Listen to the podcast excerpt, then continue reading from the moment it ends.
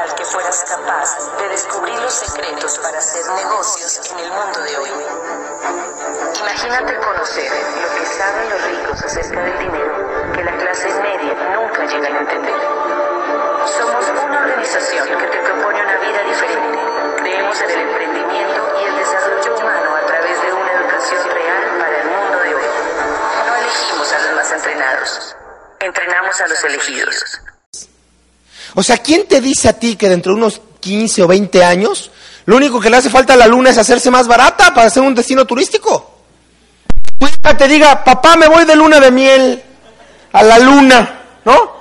A mí échanme la luna, yo llevo la miel, ¿no? O sea, o que te dijeran visión 2030, convención de empresarios en la luna. No falta el que diga, yo ya empecé, cabrón, porque estoy en la luna, se des... Todo lo que la mente del hombre puede imaginar y creer se puede lograr, pero aquí el asunto es que no solo hay que imaginarlo, hay que creerlo. Hay que creer que puedes lograrlo. Todos alguna vez hemos tenido la idea de un negocio. Todos alguna vez hemos tenido sueños en nuestra mente, en nuestro corazón. El asunto no es lo que sueñas, el asunto es lo que estás dispuesto a lograr. Todo lo que te rodea a ti y a mí, este micrófono, este traje, este lente, este piso, el zapato, antes de existir, fue un sueño en la mente de alguien. Alguien como tú y como yo, con dos ojos, una nariz, dos, orejas, lo imaginó, lo creyó y lo llevó a la realidad. Tú y yo, tú y yo antes de nacer fuimos un sueño en la mente de nuestros padres. Y aquí un poco la invitación es, sueña, suéñate. La sentencia que escribo en mis libros, la sentencia es, atrévete a soñar lo que estés dispuesto a lograr. Porque sueño que no llevas a la realidad se convierte en frustración. Si tú te has pasado diciéndole a tu esposa, verás que algún día te voy a llevar a Europa, verás que si no lo haces, verás la frustrada que te vas a pegar. O sea, no puedes andar enunciando sueños que no has hecho, que no vas a hacer. Aquellos sueños que pones en tu mente, que pones en tu corazón, son los que te permiten moverte. El sueño es combustible, dice uno de mis mensajes. El sueño es combustible. Este es el vehículo. Este negocio es eso, es un vehículo. Pero el vehículo no se mueve solo, ¿eh? El vehículo tienes que abrir la puerta, treparte, agarrar el volante y empezar a hacer los cambios. Tú eres el piloto. El sueño es el combustible. El sueño es lo que hace que ese vehículo avance. Las ganas auténticas y comprometidas de lograr específicamente algo. Este es un negocio, es un negocio de eventos y es un negocio de calificaciones, es un negocio de liderazgo. Es un negocio que tienes que actuar. ¿Cuándo es tu próxima convención? ¿Cuántos meses? Seis meses. ¿En qué nivel vas a ir? Así de sencillo. O sea, si tú llevas X cantidad de meses en la misma posición, es que no te estás moviendo. Y si tú no estás moviendo, no estás avanzando. Luego entonces no te está, te está haciendo falta un sueño. Te está haciendo falta un driver. Un algo que te empuje. No puede ser posible que lleves cinco años en la misma posición. Bueno, sí es posible, por supuesto. Te está haciendo falta qué? Algo que te mueva. Algo que te haga decir, ya basta, estuvo bueno, ¿qué sigue? ¿Hacia dónde voy? Este es un negocio de etapas que se abren y se cierran. Se abren y se cierran en cada convención. Tienes etapas de seis meses. Tienes dos ciclos cada año. ¿En qué nivel vas a estar en seis meses? ¿Y en qué nivel vas a estar dentro de un año? Y lo fantástico de esto es que hay algo mágico que se llama sinergia. Esta sinergia es la magia de la duplicación. Lo que tú haces, tu equipo lo duplica. Y si tu equipo te ve a ti trabajando, actuando, moviéndote, calificando, automáticamente empieza a hacer lo mismo, porque se siente impulsado por esta condición que se llama sinergia. Sé que no te estoy diciendo nada nuevo. ¿Alguno de ustedes no había escuchado hablar de esto de los sueños, de la sinergia o del movimiento? No te estoy diciendo absolutamente nada nuevo. Vaya, si el tipo de, de mensajes que damos, te digo desde que empecé, lo importante es lo que digamos los conferencistas. Lo importante es lo que pongas en práctica tú respecto a lo que decimos. No estoy diciendo nada nuevo. El asunto es cuándo vas a empezar. Si lo dejaste pausado, tienes que volver a, empezar. Y no, no, no empiezas nomás haciendo la lista, empiezas definiendo un sueño. Aquí tienes que pelear contra ti mismo y contra lo que te dijeron desde pequeño. Fuimos tan, tan, tan mal programados. Desde pequeños, desde que nacemos, nos van diciendo tal cantidad de información que se queda improstada en nuestro cerebro. ¿Quiénes aquí son papás o mamás? Levanten su mano. ¿No? ¿Cuál será la, que, la palabra que más veces escucha una criatura antes de los ocho años? No hagas, no corras, no llores, no rías, no la mueles puro, no, no, no, no, no, no, no. Tiene 20, 25, 30 de años de edad, tiene ganas de lograr un sueño que hay en su cabeza. No hagas, no suevas, no sueñes, no puedes. Tú no lo vas a lograr. Cinco o seis años de edad en mi fiesta de cumpleaños. Papá, papá, quiero pastel y gelatina, quiero pastel y gelatina. No. O pastel o gelatina. Y acostúmbrate que en este mundo no se puede tener todo.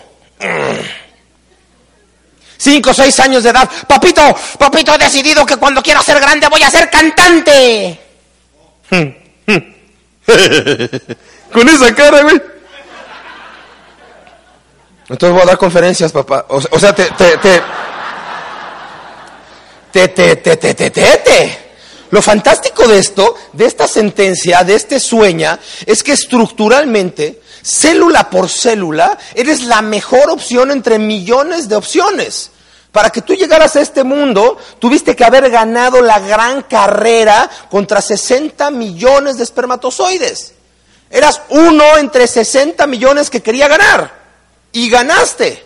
Ojo, los otros 60 millones también querían ganar. O sea, también querían. De repente escuchas el video y dices, en Amboy hay dos millones de personas. ¿Y qué hombre si la carrera que tú estás acostumbrado a ganar es de contra 60 millones?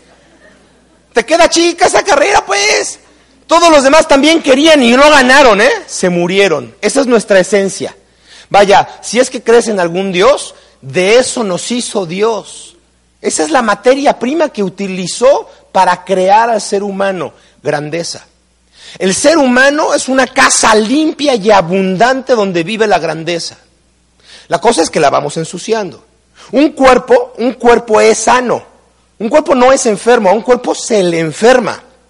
La estructura natural de una familia es la integración. Una familia no, está, no está desintegrada, se le desintegra. La condición natural de tu vida, de tu cuerpo, de tu mente es la abundancia, la grandeza. De eso estamos hechos pero lo vamos ensuciando. A base de no hagas, no subas, no corras, no llores, no... Eh, ¿Sí me explicó? Lo vamos ensuciando hasta que nos la creemos. Tan repetidamente nos dicen todos ese tipo de mensajes que llega un momento en que nos los creemos y entonces nos acomodamos en una tablita que se llama rutina, zona de confort, ¿no? Y empezamos simplemente a parapetarnos, a protegernos de excusas, de pretextos, y pasan los años. Las canas tienen la pésima costumbre de salir de una por una. Y no nos damos cuenta, hasta que pasan muchos. Hasta que de repente un día te ves en el espejo y ves que hay 10 o 15, donde antes no había. Y te das cuenta que estás viviendo y que la vida se nos está yendo. Pero vaya, regresemos a este asunto de cómo cuando llegamos al mundo somos, no, no, la criatura no sabe mentir, no sabe fracasar. La criatura no tiene ese concepto. O sea, eh, eh, ese concepto lo va aprendiendo. Va a pitarle el de la renta. Dile que no estoy. Fue aprendiendo a mentir. La criatura no sabía mentir. En su mágico mundo de ingenuidad, la, criatura no sabe mentir. La criatura es, es desde antes. Vaya, ¿quién tiene hijos chiquitos? No sé, este, menos de un año de edad. ¿Quién tiene bebés de menos de un año de edad? Ándale, ¿qué edad tiene tu bebé? ¿Qué? Tres meses, tú estás feliz en esta convención. No, pues a todo dar. Ayer dormiste, ¿no? A gusto. Claro, ¿no? Y dicen que dar el plan es difícil. Dale a de amamantar a tu bebé tantos tiempos. Tres meses de edad. ¿Ok? Papás, mamás, ¿se acuerdan cuando tenían tres meses sus hijos? La criatura tiene tres meses son las 4 de la madrugada, al día siguiente tienes un evento importante y a las 4 de la madrugada con tres meses de edad la criatura empieza...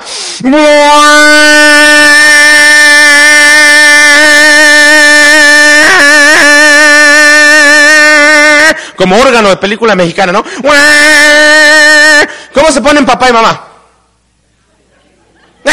También, ¿no? Comúnmente en esos casos siempre es el papá el que se levanta a decirle a su mujer, pues me agarraste tosiendo, hombre, espérame. Vieja, ve y calla a tu hijo. Porque a esta hora es tu hijo, ¿no? Y ahí va la otra pobrecita, de veras en serio, pobrecita, toda dormida, no encuentra ni la puerta de salida, ¿no? Este, chocando, disfrazada de drenaje profundo, ¿no? Un montón de tubos, mascarilla de aguacate, pepino en el ojo, toda dormida, agarra el chupón o la mamila, ¡guau, guau, guau, ¿Y qué le está diciendo a la criatura? Cállate, no muestres tus sentimientos, no muestres tus emociones. Y la criatura recibe un mensaje. Un mensaje que le dice, estarás bien con mamá en la medida en que aprendas a reprimir tus emociones. Pasa el tiempo, dos, tres años de edad, va corriendo, se agarra la agujeta, se tropieza, se hace un chipote, se pega en la rodilla, ¿qué es lo más natural que haga? ¡Ay! Y llega el papá, mijito, los hombrecitos no lloran, amigo. ¿Así me quieres, papá? ¿Así me aceptas? Y la criatura recibe un mensaje. Un mensaje que le dice, aunque te esté doliendo, no chilles. ¿Quieres llevarte bien con papá? ¿Quieres que te acepte papá? Deja de llorar. Guarda tus emociones. Reprímelas. Los hombrecitos no lloran. Por eso los hombrecitos se mueren de infarto. Piénsalo, a ver las estadísticas.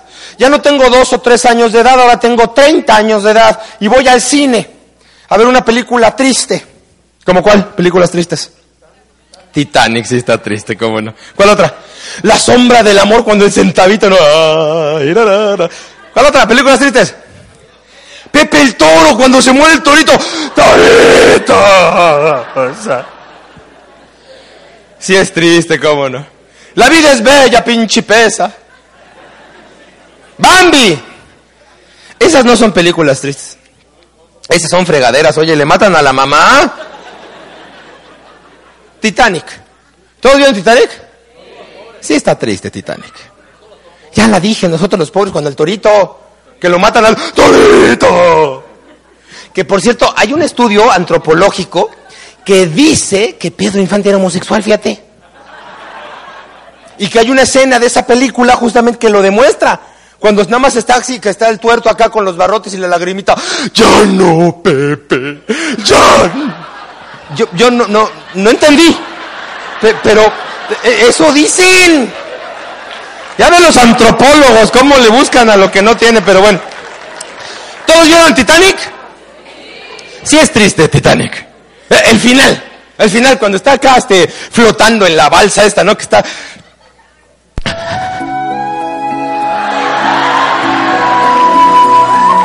Un aplauso a Carlos Colula que está ahí atrás en los controles y a toda la gente logística, muchas gracias por estar ahí. A ver otra vez desde el principio, pues, ¿no? Está acá en la, flotando en la balsa, está acá. Tengo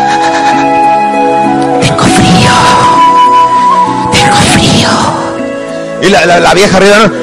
Hasta pipí. Ya no me sale. Pues ¿cómo le va a salir con tanto frío, no? Y cuando se empieza a hundir,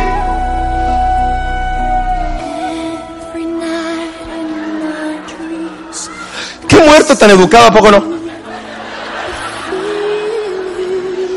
¿Cómo estamos todos en el cine? Chille, chille. Ay, qué bonito amor. Ay, no te mueras, Jack.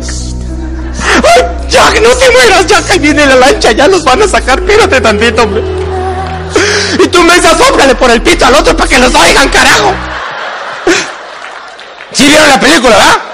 Hay un policía con un pito frotando, ¿no? Todos estamos chilles, pero no falta el cuate que está cuatro butacas atrás de nosotros a las de acá.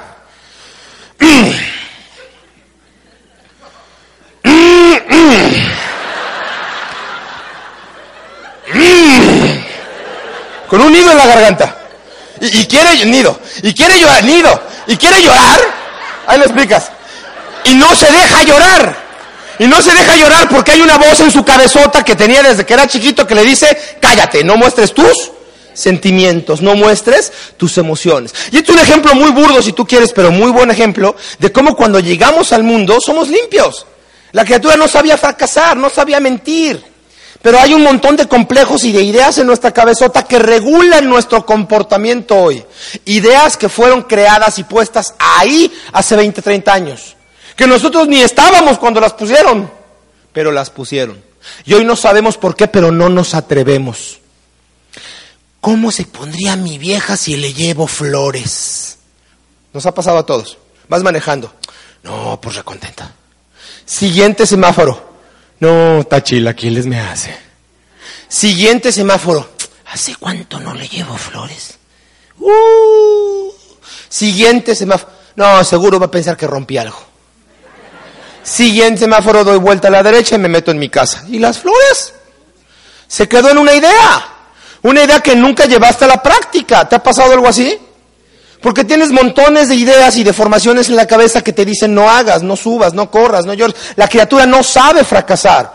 ¿Quién tiene hijo chiquito? Seis, siete años de edad. Levanta mano. Seis, siete años. ¿Qué edad tiene tu hijo? Ocho años. ¿Cómo es? ¿Cómo se llama? Agustín. ¿Hasta dónde me llega Agustín? Por acá. Dime cuando pare. Está al alto Agustín. A ver, a ver otra vez, a ver otra vez acá. Acá, acá, por acá, acá, más, más, acá. Eh, momentito. ¿Tú conoces a Agustín? Entonces, ¿qué andas opinando tú? Es que no la vieron, pero se pone así como que, por ahí, más o menos. ¿Qué onda tú? Ay, qué trigosa eres, ¿eh? A ver, acá. Acá. Acá. Ahí. Acá está bien, Agustín. Oigan, ¿ustedes creen que si Agustín de este tamañito yo le, le pido que toque la, arriba, la parte de arriba de ese diamante, Agustín será capaz de tocar esa parte de arriba del diamante? ¿De ese tamañito? ¿Sí? No. ¿No? ¿Sí? ¿Quién dice que sí la toca? Levanta su mano. ¿Quién dice que no la toca? Levanta su mano. ¿Quién no sabe qué chingo está pasando aquí? Levanta su mano. Ni una ni otra. Ah, muchas gracias, hombre, qué amable. ¿Qué dice la mamá? ¿Lo toca o no la toca? Sí, la toca. ¿Qué dice la madrina? ¿La toca o no la toca? Claro que la toca. Por supuesto que la toca. Eh, la criatura sabada si se sube a una silla o a una mesa. A ver, tío, cárgame. Pues, ¿cómo te roba las galletas? ¿No se las pones en el estante más alto de la cocina? Y la criatura va y agarra una silla y un, día el papá le dijo, los libros te van a ayudar en la vida. Pues ya agarró la enciclopedia completa y está a punto de agarrar las galletas cuando llega la mamá. ¡Ah! ¡Te vas a caer! ¡Suelo! ¿Qué aprende la criatura? A caer. A no ir por lo que más quieras. Y ya caído y adolorido. Ya ves, ya ves. Te lo dije. Ay, niño, no seas necio. No seas terco. ¿Qué le estamos diciendo? No seas persistente. No vayas por lo que más quieras. La criatura no sabe mentir. La criatura aprendió a mentir. La criatura no sabía fracasar. Ven, ayúdame. Ven, ven, ven, corre, tú, tú, ven, córrele, ven. Yo tengo seis años de edad. Por acaso, vete por acá. Tengo seis años de edad. Estoy viendo anunciado en la televisión el anillo supersónico. Y cuando te pones el anillo supersónico adquieres los mágicos superpoderes del cosmos, ¿no? Y la chingada cuesta un peso. Ven, va a ser mi mamá. ¿Cómo te llamas? Argelia. Mamá Argelia. Mami. Mami. Mami. Mami. No, no, no, no. Quieta, quieta, quieta, quieta. Permíteme. Argelia, ¿que te vas a casar el viernes? O sea, me estás diciendo que yo, yo tengo seis años, no seas incestuosa tú. Me vas a decir que no, ¿ok? Nada más en este ejemplo, ¿eh? Mami, ¿me das un peso? No. Mamá. ¿No? Mami. No. Mamá. No, aunque hagas berrinche. Mamá. No. Mamá. No. Mamá. No. Mamá. Que no. Mamá. ¡Que no! Mamá. No chilles, pero no. Mamá. ¡Que no!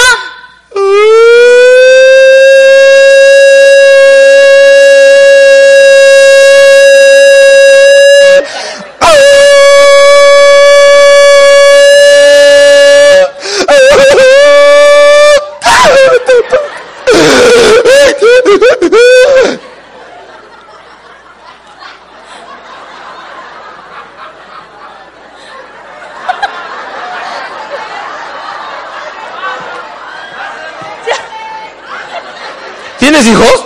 ¡No! ¡Ah, pues ¡Se nota! Mamá, si no me das el peso, le digo a mi papá que viene el de la leche. Sí me lo dio.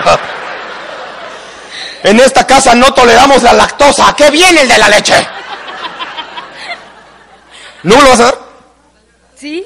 Ah, Ya me lo dio como, no, ya me dio como seis desde hace rato. Damos un aplauso a mi mamá, por favor. Espérame, no te vayas con las manos vacías. Gracias por jugar conmigo. Oye, ¿y si no me lo da mi mamá? No importa, voy con mi abuelita. Abuelita, es que mi, es que mi, es que mi, es que mi mamá no me quiso dar un peso. Y como es la mamá del papá, ay vieja coda, ten 10, ten 10. Pero entendamos algo. La criatura se lleva su peso en la mano. Punto. No hay forma. La criatura no sabe cómo se fracasa. No sabe cómo. Nadie le había enseñado a fracasar. La criatura aprendió a fracasar a través de tantos nos. Imagínate que pudiéramos andar patrocinando a puro chamaco de 8 años. Híjole, estaría toda madre. ¿Le entras al negocio? ¿Le entras? Fírmale, fírmale, fírmale, fírmale, fírmale. ¡Otro! estaría todo dar. Sería muy bueno. Porque no entienden el esquema del fracaso. Para la criatura algo no funcionó y simplemente es la oportunidad de volverlo a hacer. Ya, ya, tan tan, punto. No tiene expectativas. Su expectativa es ganar, no perder. Sí, sueña. Sí, hay algo en mi libro que me encanta, que es cuando de repente le pregunto a la gente, a ti, ¿cuántos años tienes? Y entonces la gente responde, ¿cuántos años tienes? 32. Y la gente responde, 45. ¿Y cuántos años tienes?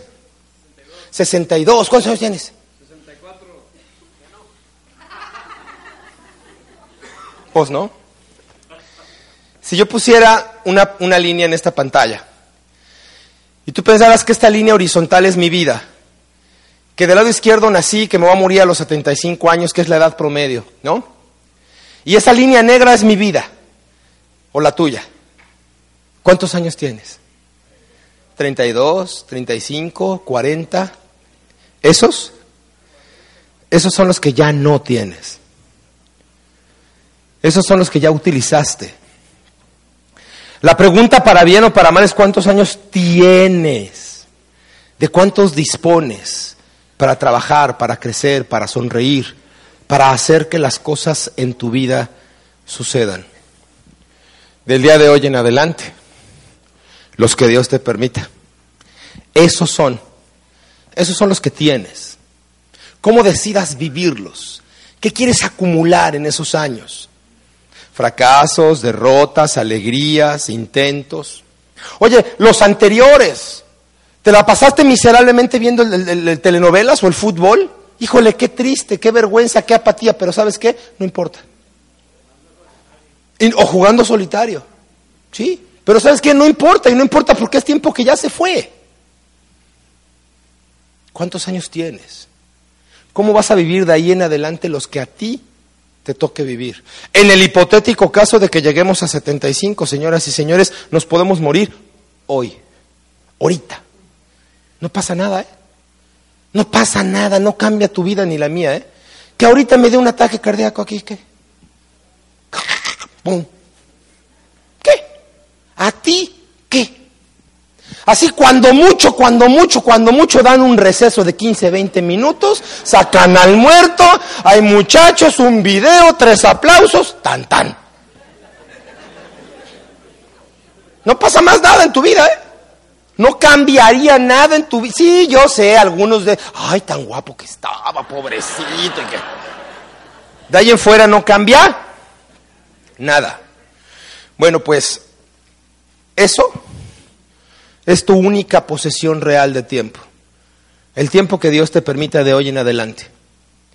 Vaya, yo no sé si esta oportunidad sea para ti. Yo no sé si este negocio realmente sea para ti.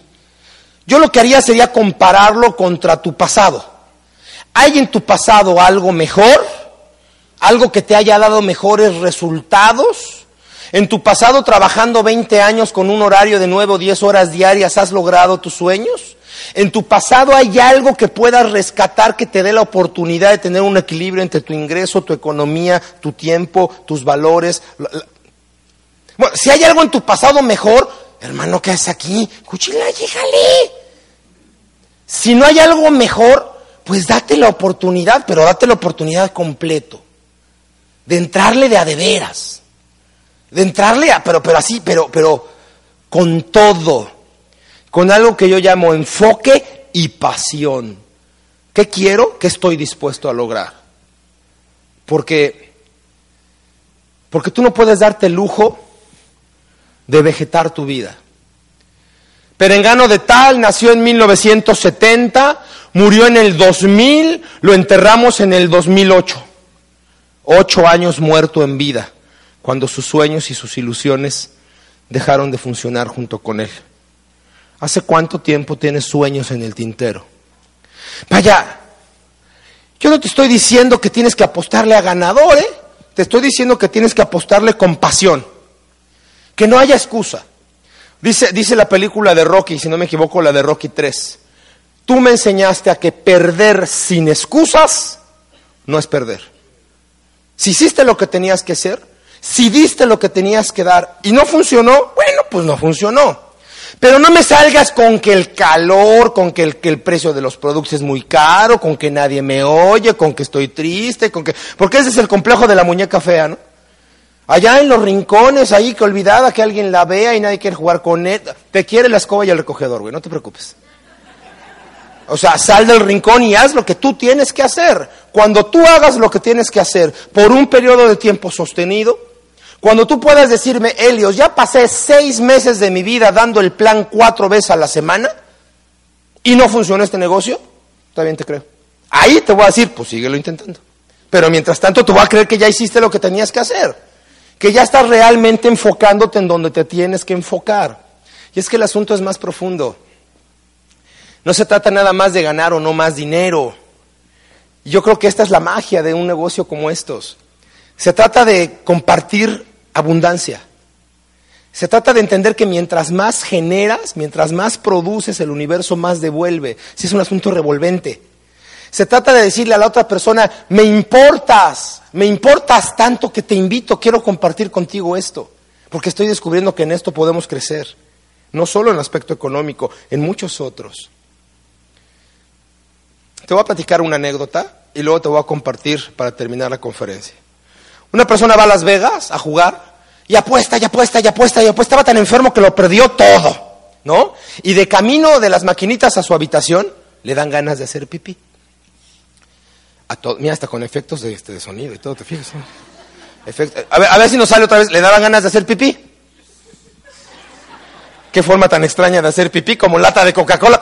Pero bueno, a todos nos pasa. Bendito Dios nos hizo agujerados para no morir congestionados. ¿no? Y ya le urgía, le urgía. Pero estaba en uno de esos baños hace muchos años en Las Vegas uno de esos baños que en el pasillo para entrar al baño te pedían que depositaras una monedita de un centavo de dólar. Ya no hay, pero hace muchos años sí había maquinitas y ya no traía, pues todo lo había perdido.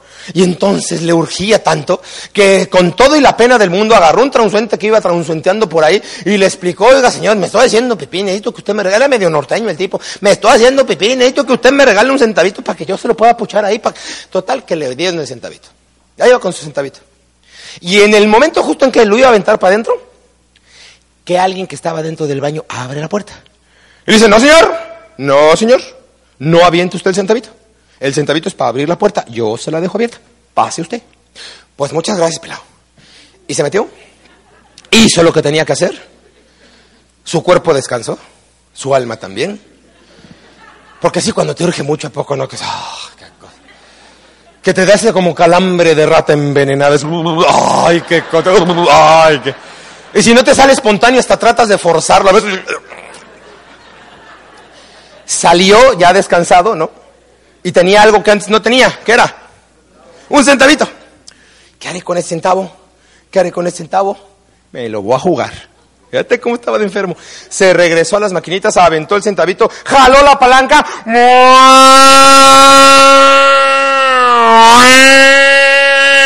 Dinero, dinero, dinero. Un millón de dólares. Llegó la gente del hotel, los gerentes, reporteros, un millón de dólares. Les platicó su historia, que ya lo había perdido todo y que alguien le regaló el centavo y que...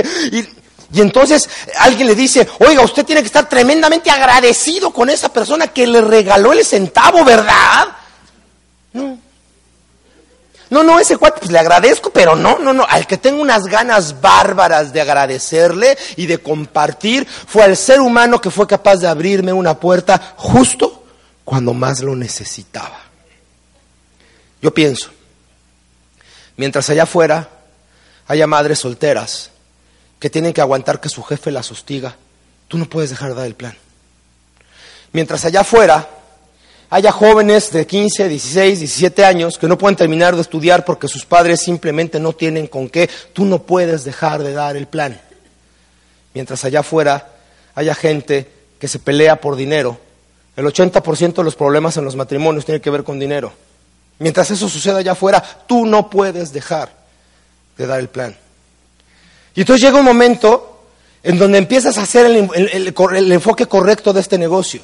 Y te das cuenta que este negocio no es nada más para enriquecerte. Cuando ves a los grandes diamantes o a los grandes pines que siguen dando el plan todas las noches, que siguen yendo a Open, y dices, bueno, que no tienen llenadera. Y los yates y los barcos, ¿y a qué horas tú? Si yo veo que estás... Sí, pero ¿sabes qué? Se dan cuenta que ellos ya están dentro. Y que parte de su compromiso con la vida es abrir la puerta a gente justo cuando más lo necesita.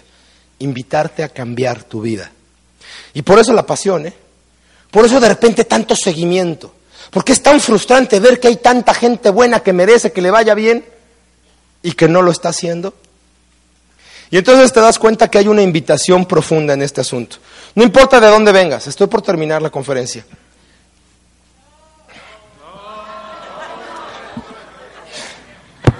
Ahí está Vladimir, no me va a volver a contratar nunca, hombre. Voy a hacer de cuenta que no ha pasado nada, ¿ok?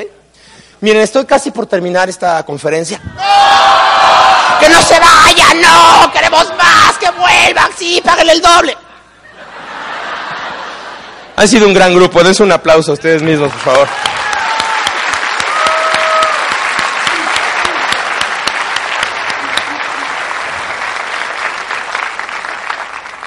Hace aproximadamente 22, 24 años, tu servidor vivía en la Ciudad de México, por ahí de los 14. Hacía yo pantomima en la plaza de Coyoacán, pasaba el sombrero y de eso vivía. Gracias a Dios, no tuve un padre que pagara mis estudios, gracias a Dios, porque seguramente me hubiera convertido en otra cosa distinta a lo que ahora soy. Gracias a Dios, desde los 14 años, si no trabajo, no como. Eh, apenas hace seis meses fui a presentar un examen para validar mis conocimientos. Y entonces ya tengo el certificado de la prepa. Y dentro de dos meses tengo el de la universidad. Porque se me metió la idea de meterme a una maestría. ¿Y qué te quiero decir con esto? Te quiero decir que no importa tu edad, que no importa tu origen, que no importa si tuviste o no oportunidades, no importa esa línea de la vida, no importa lo que la vida te dio de oportunidades, lo importante es lo que tú hagas con esas oportunidades. Lo importante es que pones en tu mente y en tu corazón. Puedes lograr no lo que quieras lograr, puedes lograr lo que estés dispuesto a lograr. Hace 14 o 15 años algo cambió mi vida y ese algo fue un libro. Asíñete a tu sistema. Un libro al mes, un audio todos los días. Métele cosas positivas al coco que el coco va a ser una caja de resonancia y las va a aventar para afuera. Métele cosas negativas y va a pasar lo mismo. Ese libro cambió mi vida. En ese libro, el autor Richard Bach, platicaba la historia de un animal, una fábula fantástica, un cuento casi de hadas, donde Richard Bach hablaba de la vida de una gaviota, una gaviota común y corriente, una gaviota que vivía en una bandada donde había miles, donde había cientos y miles de gaviotas. Era tan común que se llamaba Juan como cualquier Juan. Se llamaba Juan Salvador Gaviota. Era una gaviota con un pico, con dos hojas, con plumas, como cualquier otra gaviota, que vivía en esta bandada, en este acantilado, y todas las mañanas ella y cientos de gaviotas extendían sus alas, utilizaban su extraordinaria capacidad de volar para conducirse unos cuantos metros mar adentro. Y es que unos cuantos metros mar adentro había un barco pesquero que arrojaba por la borda los desperdicios de la pesca del día anterior.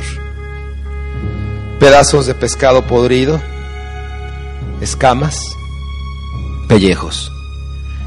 Y ese era el alimento de las gaviotas. Todas las mañanas volaban hasta el barco, se alimentaban y regresaban a dormir a la playa. Dormían para descansar y descansaban para poder al otro día hacer exactamente lo mismo. Juan, una gaviota joven, idealista, se preguntaba, ¿será esto la vida? Dios, Dios nos dio la extraordinaria capacidad de volar para esto. Yo creo que no.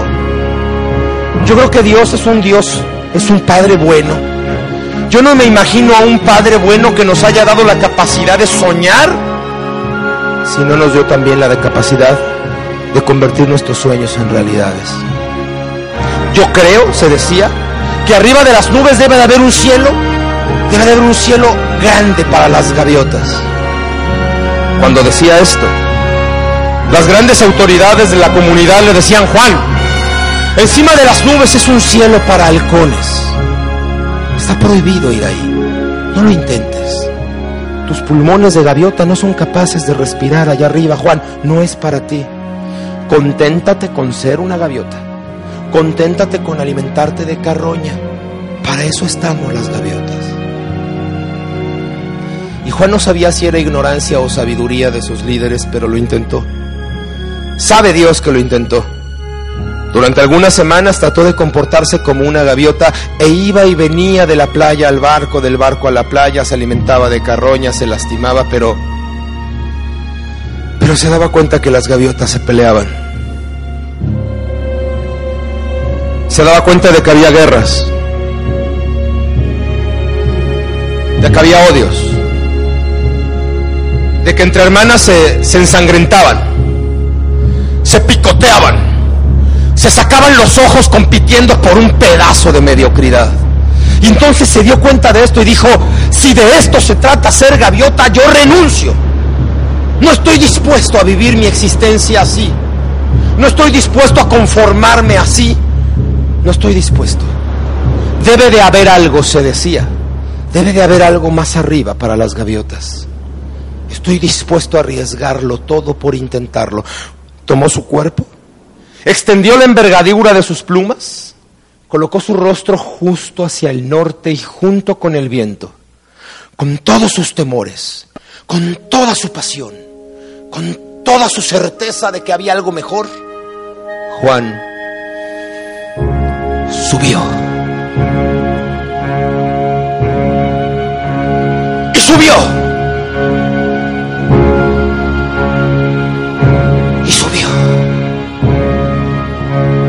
cuando cruzó por encima de la última de las nubes, descubrió que había un horizonte extraordinariamente grande. Un cielo abierto donde cabían sus vuelos, donde cabían sus cielos, donde cabían sus alas. ¿Se dio cuenta? Se dio cuenta de que estaba volando en un cielo de halcones. ¿Cuánto sentido tiene ahora la vida? se dijo. Entender que Dios nos dio alas para volarlas Cuando los demás se enteren, qué fantástico, podemos vencer nuestros límites. Hablando de límites, ¿cuál será el límite de la velocidad de una gaviota? Mis alas a qué velocidad se moverán. Vamos a investigarlo. Subió 300 metros y empezó a descender a gran velocidad, 60 kilómetros por hora, 80 kilómetros por hora, 90, 120. El mar se hacía grande, muy grande. A Juan le dio muchísimo miedo e interrumpió el vuelo. Ahí fue cuando por primera vez se hizo presente su verdadero gran maestro. Una voz. Una voz que nacía en su mente y que se albergaba en su corazón. Una voz que retonaba en su cerebro y le preguntaba, ¿a qué le tienes miedo? ¿Qué harías de tu vida si no tuvieras miedo? ¿Tienes miedo a estrellarte en el mar, Juan? ¿Tienes miedo a morir este estrellado? Bueno, mira, en el peor de los casos, si así fuera, ¿qué? ¿No es mejor forma de morir esa que picoteado persiguiendo un pedazo de mediocridad y un pedazo de pescado podrido, Juan? No tienes nada que perder. Rétate. Descúbrete. Quítate el miedo. Juan subió 300 metros y empezó a descender a gran velocidad. 60 kilómetros por hora. 80. 110, 120, el mar se hacía grande, muy grande, todo pasaba muy rápido. 135, 147, todo pasaba tan rápido, no supo cómo, no supo controlar la situación. Y Juan se estrelló en el mar.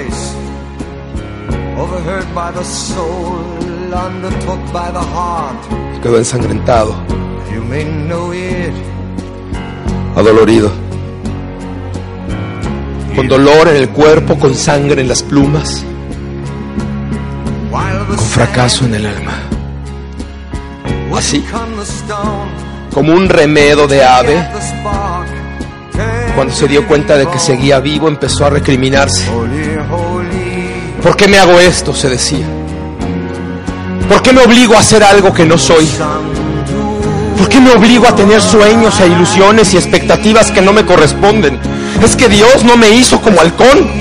Es que si tú si tú hubieras querido que yo volara rápido, me hubieras dado a las cortas como a los halcones. ¿Por qué no me hiciste halcón? ¿Y por qué entonces me das sueños de halcón? ¡Qué injusto! Quítame los sueños o dame las alas. Pero no me dejes a medias. Mira nada más cómo me dejé. Tengo que aprender a vivir como soy y a entender que no tengo alas de halcón. Alas de halcón. alas de halcón. Alas de halcón, por supuesto. Lo que tengo que hacer es al descender, encoger las puntas de las alas, mover la punta y salir de la verti. Por supuesto. Alas de halcón. Juan entonces se sacudió la sangre, se sacudió el dolor y se dio cuenta que en esta vida en muchas ocasiones cuando estás dando lo mejor de ti, cuando crees que todo va a salir bien, simple y sencillamente se presenta un maestro en la universidad que te dice, tienes algo que aprender. Ese maestro se llama fracaso. Se quitó el dolor, se quitó la sangre y se dio cuenta, se dio cuenta que el fracaso existe para enseñarte algo. Se dio cuenta, señoras y señores, de que no es con ganas, de que en este mundo hace falta más que ganas. De lo que se trata es de investigar qué tienes que hacer para lograr lo que quieres lograr y hacerlo. Subió. Subió 300 metros. Conforme iba subiendo se iba diciendo a sí mismo, a las cortas, como halcón, a las cortas. 300 metros. Empezó a descender a gran velocidad, 60 kilómetros por hora, 80 kilómetros, 120, 140. El mar se hacía grande, muy grande, 160, 187. Encogió las puntas de las plumas, movió apenas la punta de las plumas y salió de la vertical a 197 kilómetros por hora, completamente ileso. Una voz. Una voz incendió su corazón, irradió su alma. Una voz que gritaba, lo hice. Lo logré. 190 y tantos kilómetros Es que, es que, es que nunca antes, gaviota alguna, había sido capaz de volar a esa velocidad. Y como nadie nunca lo había hecho, todos los demás pensábamos que eso era imposible. Esa noche Juan llegó a su casa y durmió. Y por primera vez en su vida, al dormir, descansó. La mañana se avecinaba, el sol junto con ella. Y antes de que el sol estuviera en lo alto, ya había un pájaro arriba. Ya había un ave allá, comprometida con el cielo, comprometida con el sueño, comprometida con sus propios ideales. Se hizo la promesa de no desperdiciar una sola oportunidad para descubrirse a sí mismo, para aprender de que era capaz una gaviota. Juan aprendió a volar rápido, Juan aprendió a volar despacio, de día, aprendió a planear, aprendió, ¿sabes? Aprendió que si se, hacía un vuelo invertido, podía zambullirse tres o cuatro metros en la profundidad del mar y alimentarse de esos peces de colores tan sabrosos, tan exclusivos que siempre han estado ahí para ir por ellos. Un día las grandes autoridades le mandaron llamar. Juan, te queremos en la roca del consejo. Y Juan pensó, ya se dieron cuenta. Ya se dieron cuenta y me quieren llenar de honores. Ya se dieron cuenta de que podemos romper nuestros límites. Juan Salvador Gaviota. Por no ser una gaviota normal. Por ser diferente. Por desafiar las reglas básicas de esta comunidad. Ponerte en riesgo a ti y a tus hermanas. Estás exiliado. Y lo corrieron de su bandada. La peor de las humillaciones. Lo corrieron por ser diferente. Lo corrieron por atreverse a soñar. Juan se fue. Tomó sus sueños y se hizo a la mar. En el exilio Juan descubrió que el mundo era mucho más grande de lo que él pensaba. Conoció el desierto, la estepa, le dio la vuelta al mundo.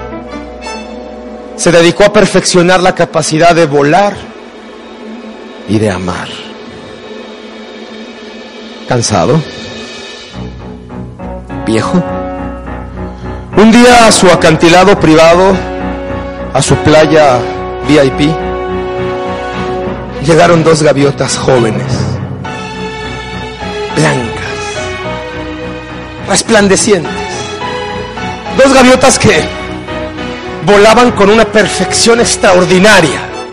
¿Quiénes son ustedes? les preguntó. ¿Quiénes son ustedes y cómo es que aprendieron a volar así tan jóvenes? ¿Quiénes son ustedes y de dónde vienen? Nosotras, Juan.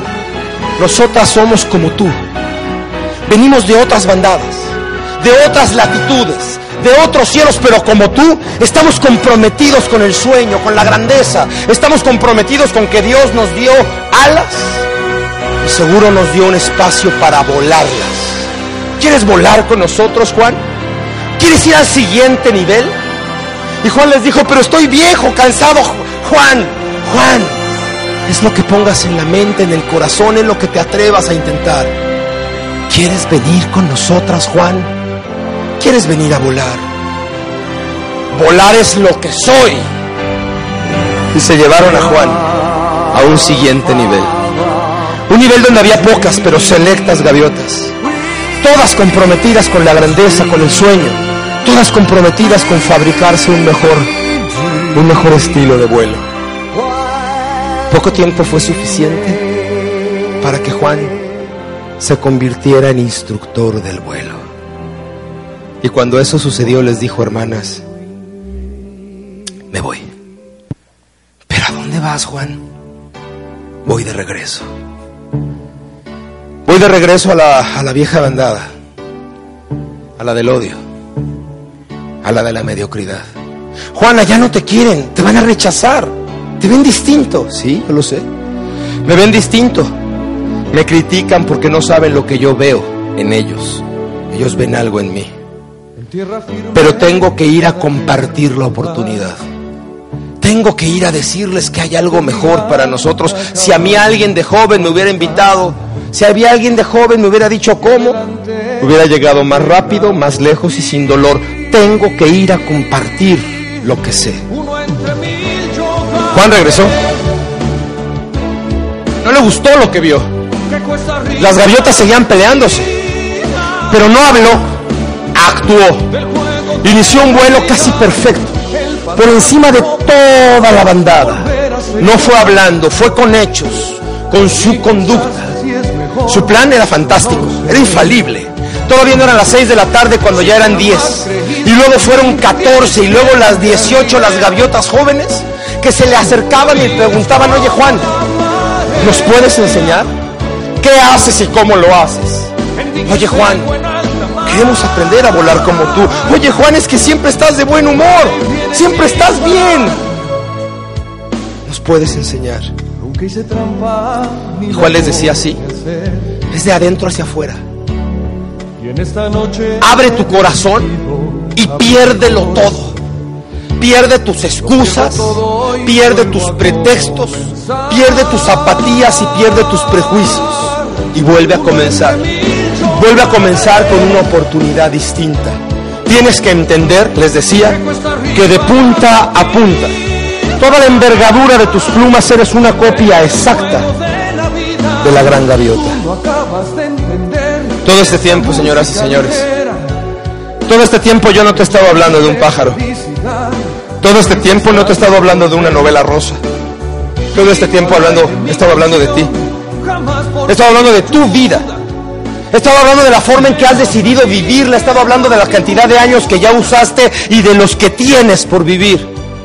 Todo este tiempo te he estado diciendo conceptos reales. Tan reales como tus manos, tan reales como tus sueños, tan reales como tu anatomía misma. Dios te dio la extraordinaria capacidad de soñar en grande. Prueba de ello es que tienes sueños en el corazón. Pero Dios hubiera sido muy injusto si no te hubiera dado también la capacidad de convertir tus sueños. Es una decisión tuya. Y no, no va a ser fácil. En muchas ocasiones por dar lo mejor de ti, por confiar, por entregarte, te estrellas. Y te lastimas. Y el fracaso duele, sí. Y sale sangre, sí. Y sientes que ya no puedes más, sí. Y la gente te traiciona, sí.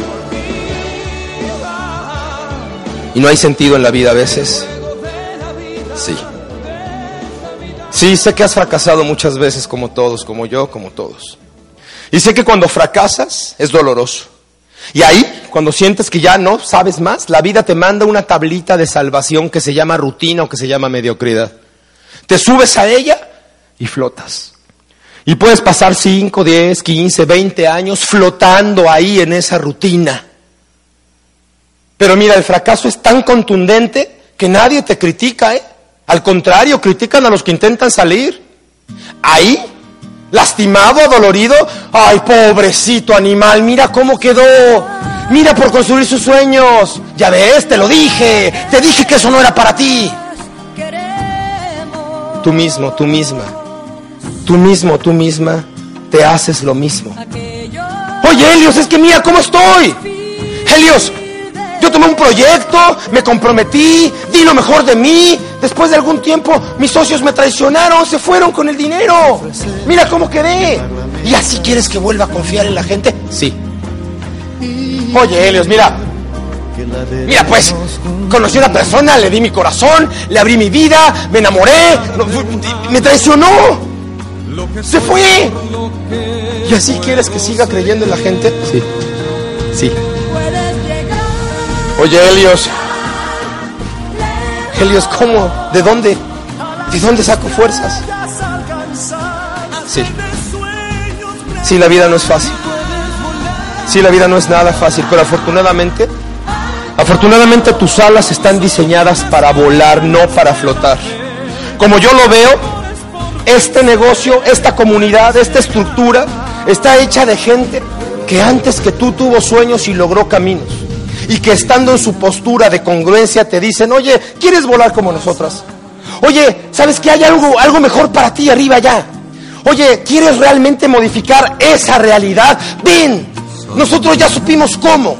Nosotros te decimos cómo, te ayudamos, vamos. Y es ahí, es ahí donde tienes que encontrar un motivo interno. Es ahí donde a lo mejor cuando te miras en el espejo, en tus pupilas salen, salen las pupilas de esas mágicas personas que están en tu vida, esas criaturas de 10 años, de 7 o de 6, Esa pareja que en las mañanas te ve y te ve y te ve cómo te vistes. Esas criaturas que en las mañanas te ven cómo te vas y que te gritan que te vaya bien en el trabajo, papito. Y entonces te das cuenta que no te hace falta motivación. Te, das cuenta que yo no te puedo motivar. Te das cuenta que la motivación es de adentro hacia afuera. Si no te motivan tus hijos, si no te motiva tu pareja, si no te motiva la vida misma, si no son suficiente motivo como para salir, para salir y decir basta, basta de apatía, basta de rutina, voy a arriesgarme X cantidad de tiempo, voy a hacer esta oportunidad, pero al 100, con enfoque y con pasión, voy a hacer que mis espacios vitales, que mis sueños coronen un espacio encima de las nubes. Porque si Dios me dio sueños de halcón, seguramente también me dio la capacidad de aprender, de aprender a volar como halcón. Señoras y señores, yo les quiero agradecer enormemente. Les quiero agradecer enormemente su presencia en este lugar, pero no por el ego fantástico que tu aplauso me provoca, no. Te quiero agradecer tu presencia en este lugar por la contundencia en tu vida y en la gente que tú amas. Porque en casa, en casa dejaste a tus propios, a tus propios motivos. En casa te están esperando tus hijos. Esos que te ven salir tan convencido con tu traje, tan convencido con tu pizarra, tan convencido con tu marcador para dar el plan. Esos que te ven, que te ven salir y que dicen ojalá, y ojalá significa Dios quiera, ojalá, que Alá quiera que de veras, que de veras eso sea para bien. Ojalá, ojalá que de veras tome una oportunidad. Ojalá, ojalá que de veras abra su mente y entienda y se convenza de cuántos años tiene, de cuántos años tenemos y de que podemos hacer una decisión elemental en conciencia. La decisión de ser felices y de hacer que Dios nos bendiga. con lo que más queremos. Gracias. Aquello difícil